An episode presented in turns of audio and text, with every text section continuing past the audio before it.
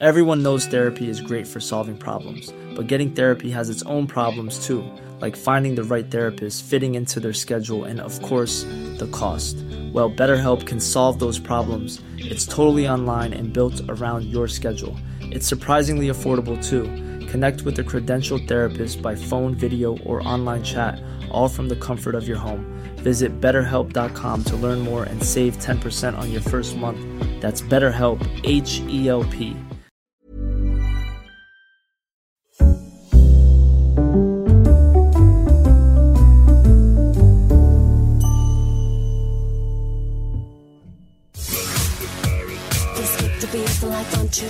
Suecia, enero de 2005. El canal TV4 estrena la primera temporada de Paradise Hotel, un reality show en el que un grupo de jóvenes solteros buscan pareja en un entorno paradisiaco. El programa gustó y funcionó durante 16 años y 12 temporadas, hasta que en 2021 una docena de mujeres denunciaron haber sufrido abusos sexuales y haber sido silenciadas por la productora. La protagonista de esta historia, Sofía Helgqvist, ahora conocida como Princesa Sofía de Suecia, no tiene nada que ver con estas denuncias que todavía se investigan pero sí el modo en el que saltó a la fama. Este es el podcast de Hola sobre vidas reales.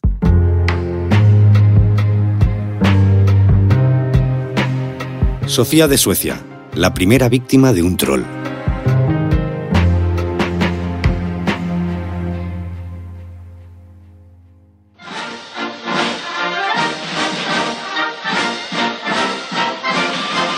Carlos Felipe de Suecia es uno de los príncipes más atractivos de Europa y como sus hermanas, Victoria y Magdalena, tuvo una juventud muy expuesta. Los tres se dejaban ver en Saint-Tropez, en Ibiza, en yates y en discotecas. Carlos Felipe, además, es el hijo favorito del rey. Carlos Gustavo nunca ocultó su predilección por su único hijo varón. Sin embargo, él no es el príncipe heredero. Esa es su hermana mayor, la princesa Victoria. Así que Carlos Felipe disfrutó de una juventud con menos presión y llena de comodidades, como vivir en un castillo renacentista mientras estudiaba en la universidad o explorar varios hobbies hasta descubrir que los suyos son las carreras en Porsche, en las que tiene bastante éxito y compite con el nombre de su dinastía, los Bernadotte.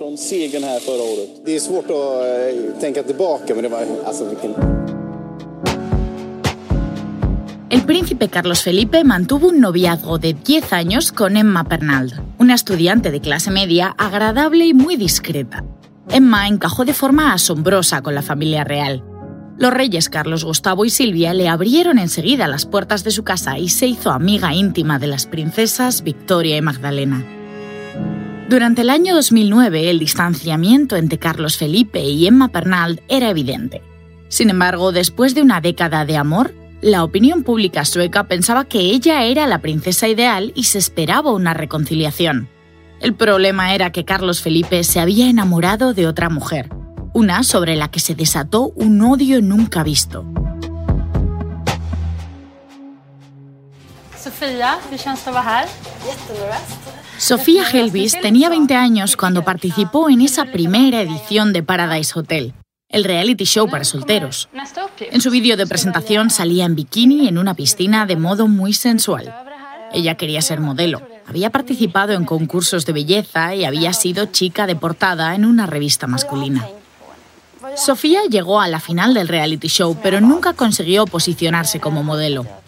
En ese momento no pensó que todas las fotos que circulaban de ella en lencería o tapándose el pecho con una serpiente serían un problema cuatro años después, cuando conoció al hijo de los reyes de Suecia.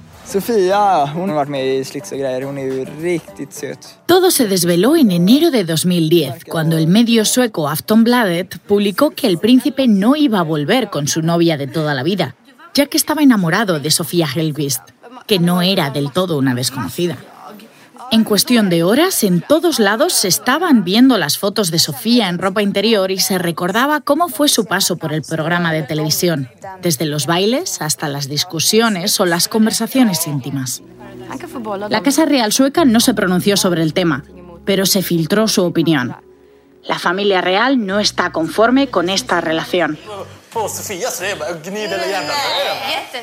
Desde ese mismo instante, Sofía comenzó a sufrir insultos, amenazas y todo tipo de ataques misóginos por Internet.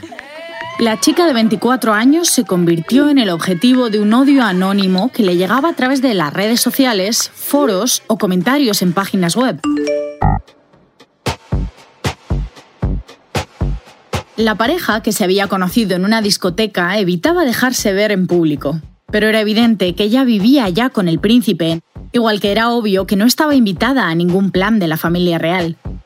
Muchos recordaban que aunque él no fuera príncipe heredero, sí era heredero al trono, y por eso su matrimonio tenía que ser aprobado por el rey y por el gobierno. La idea general es que esta relación no duraría, pero la prueba de que Carlos Felipe apostaba por ella es el giro que comenzó a dar el currículum de Sofía. Desde el primer año de relación, la joven puso en marcha un proyecto benéfico enfocado a la infancia y empezó a hacer cursos en la Universidad de Estocolmo sobre ética, derechos de la infancia y relaciones internacionales. Esto no evitó que de forma cíclica trascendiera que la familia real seguía sin estar de acuerdo con esta relación, sobre todo la princesa Madalena, para ella era una cuestión personal. Era íntima amiga de Emma, la exnovia del príncipe, y no parecía dispuesta a concederle una oportunidad a Sofía.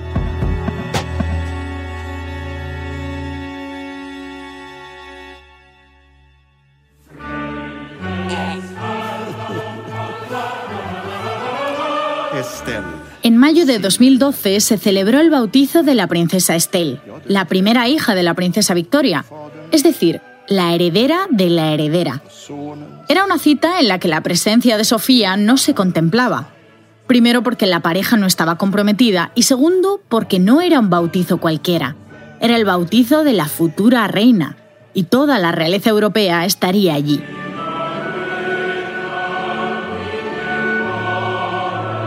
El periodista Johan T. Lingwald contó que Sofía empezaba a cansarse de sus dos años en la sombra y sobre todo de que Carlos Felipe no se enfrentara a su familia. Así que le dio un ultimátum.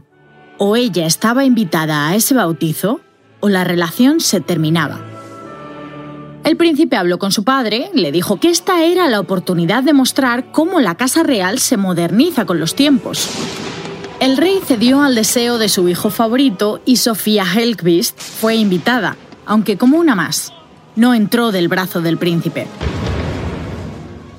Los problemas regresaron en cuestión de meses, cuando la princesa Madalena estaba organizando su gran boda real.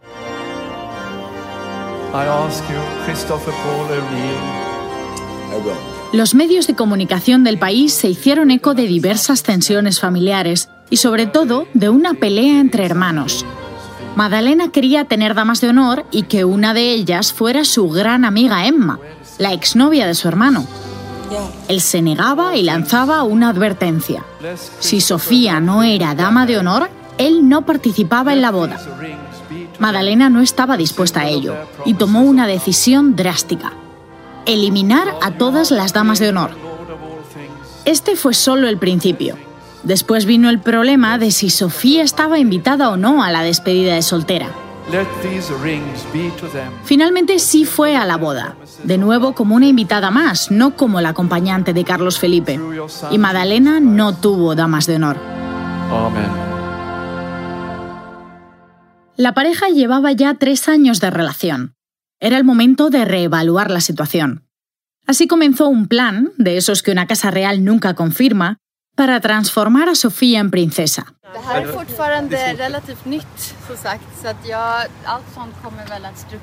Tras un año de formación, en el verano de 2014, la pareja anunció por fin su compromiso oficial. Carlos Felipe contó que estaba feliz de haber encontrado a una mujer como Sofía. Mientras ella enseñaba el anillo en los jardines de palacio, parecía que la lucha por ser aceptada había terminado para Sofía. Pero no, el compromiso oficial solo sirvió para reavivar un odio online encarnizado. Trolls y haters se multiplicaban en torno a ellos. Les llovían los ataques machistas, clasistas e incluso las amenazas. Se referían a ella como la stripper de palacio, un trabajo que nunca desempeñó. También se extendió el rumor de que la Casa Real había pagado para retirar del mercado fotografías obscenas de la futura princesa, algo que nunca se confirmó, pero que sirvió para desprestigiarla.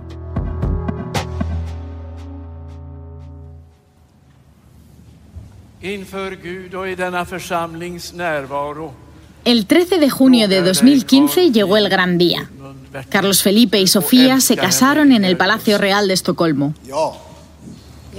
Carlos Felipe estaba nervioso, emocionado y dio el discurso más romántico que jamás se ha oído en una boda real. Llegar hasta aquí no había sido fácil. Fue una gran fiesta a pesar de que él no es el heredero. La representación de monarquías extranjeras fue asombrosa y uno de los DJs favoritos del país pinchó hasta el amanecer.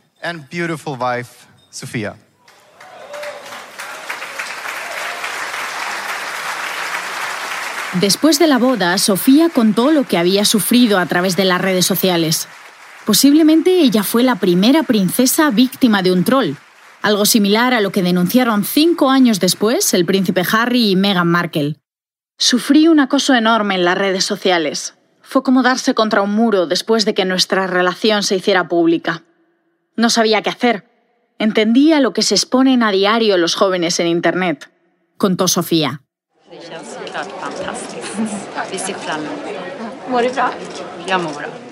El príncipe dijo que para él también había sido duro y confesó que aún siendo una persona pública desde su nacimiento, nadie le había enseñado a filtrar los comentarios negativos. Con el tiempo, la pareja puso en marcha una fundación para promover una vida online segura para las nuevas generaciones. Ambos representan activamente a la Casa Real y la popularidad de ella se ha disparado en los últimos tiempos, sobre todo porque fue la única de la familia real que se presentó voluntaria para trabajar en un hospital durante las semanas más duras de la pandemia.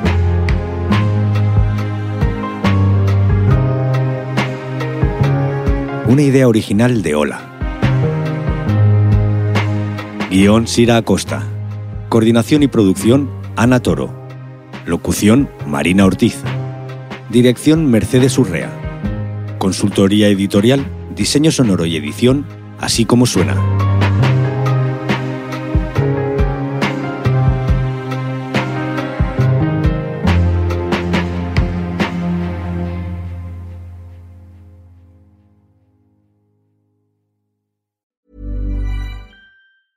Even when we're on a budget, we still deserve nice things.